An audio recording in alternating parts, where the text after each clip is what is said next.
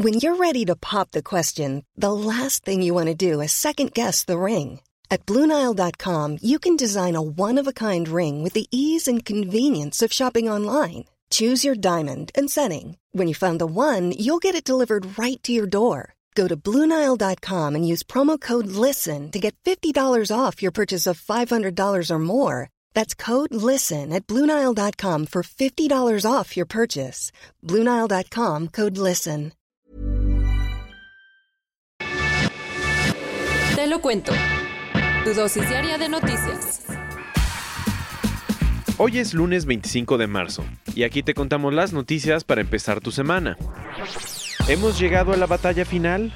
¿Acaso hemos llegado a la batalla final? Después de cuatro años de violentos enfrentamientos, el sábado cayó la última ciudad siria controlada por ISIS. Te contamos más. Este fin de semana, la coalición internacional respaldada por Estados Unidos expulsó al Estado Islámico, ISIS por sus sílabas en inglés, esto en Baghouz, el último territorio que controlaban en la frontera de Irak y Siria. Acuérdate que en 2014 los yihadistas empezaron a tomar el control de las principales ciudades de estos dos países, como Mosul y Raqqa, para dominar la vida de hasta 12 millones de personas. Desde entonces, las fuerzas kurdo-árabes, apoyadas por estadounidenses, pelearon contra ellos para recuperar los territorios. ¿Cuál fue el resultado? Los enfrentamientos provocaron que casi todas las ciudades arrebatadas por ISIS quedaran en las ruinas y que miles de personas salieran huyendo. Imagínate, tan solo en la batalla de Baghouz murieron 1.600 yihadistas, 750 combatientes de las fuerzas sirias y más de 630 civiles. Aunque algunas personas creen que la caída de Baghouz le pone un punto final al grupo terrorista, hay expertos que dicen que todavía no hay forma de decir si se derrotó completamente a ISIS. ¿Por? Pues como el Estado Islámico ha crecido tanto, al nivel de que es la organización terrorista más rica del mundo y tiene miles de seguidores repartidos en muchísimos países, estará por verse. Además, el fuerte golpe que le dio la coalición kurdo-árabe al Estado Islámico el sábado sigue sin acabar por completo con su ideología y su red de comunicación.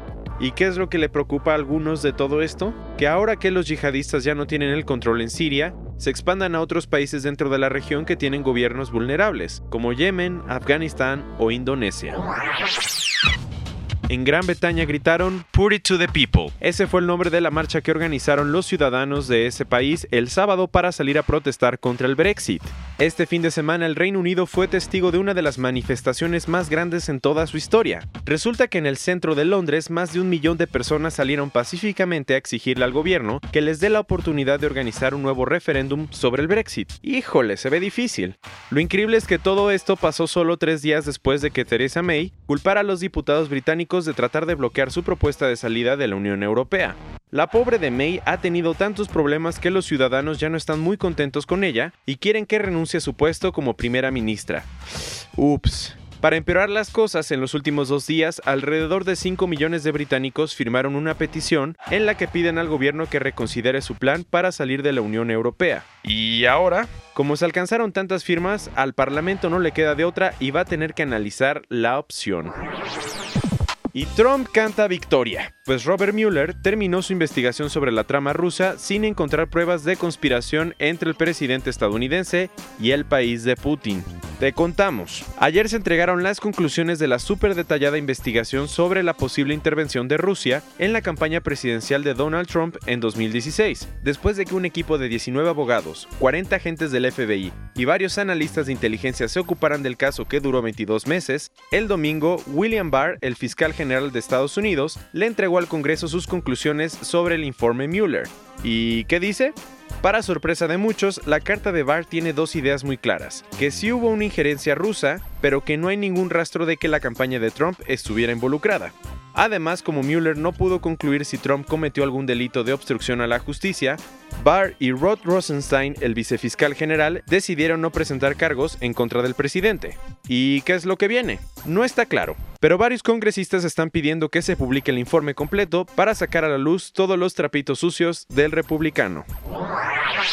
Llegando a otros cuentos, por increíble que parezca, actualmente hay más niños que mueren por falta de acceso a agua segura que por guerras. Así. Según un nuevo reporte de la UNICEF, los niños menores de 5 años que viven en zonas de conflicto, como Afganistán, Irak, Siria y Yemen, tienen 20 veces más probabilidades de morir por enfermedades relacionadas con el consumo de agua sucia que por la vivencia directa de la guerra. A pesar de que el agua es un derecho básico, sigue habiendo comunidades enteras que no tienen acceso a sistemas de saneamiento, sigue habiendo comunidades enteras que no tienen acceso a sistemas de saneamiento y de agua limpia. Muy mal.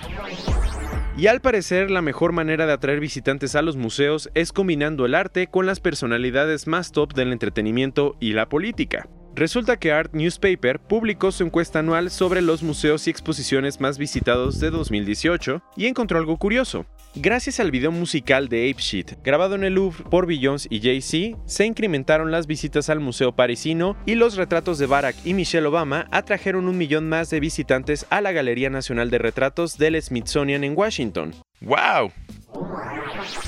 Y para cerrar las noticias, bye bye comisiones bancarias. Resulta que el viernes en la clausura de la convención bancaria, Luis Niño de Rivera, el presidente de la Asociación de Bancos de México, dio la noticia de que se van a eliminar las comisiones para las cuentas digitales que los bancos le cobran a sus usuarios. Además, el nuevo líder de los banqueros explicó que la organización quiere lograr que los 41.7 millones de personas que no tienen una cuenta bancaria abran una y lleven servicios financieros a los 500 municipios del país que todavía no tienen ningún banco. Esta fue tu dosis diaria de noticias con Te lo cuento. Yo soy Diego Estebanés, escúchanos mañana.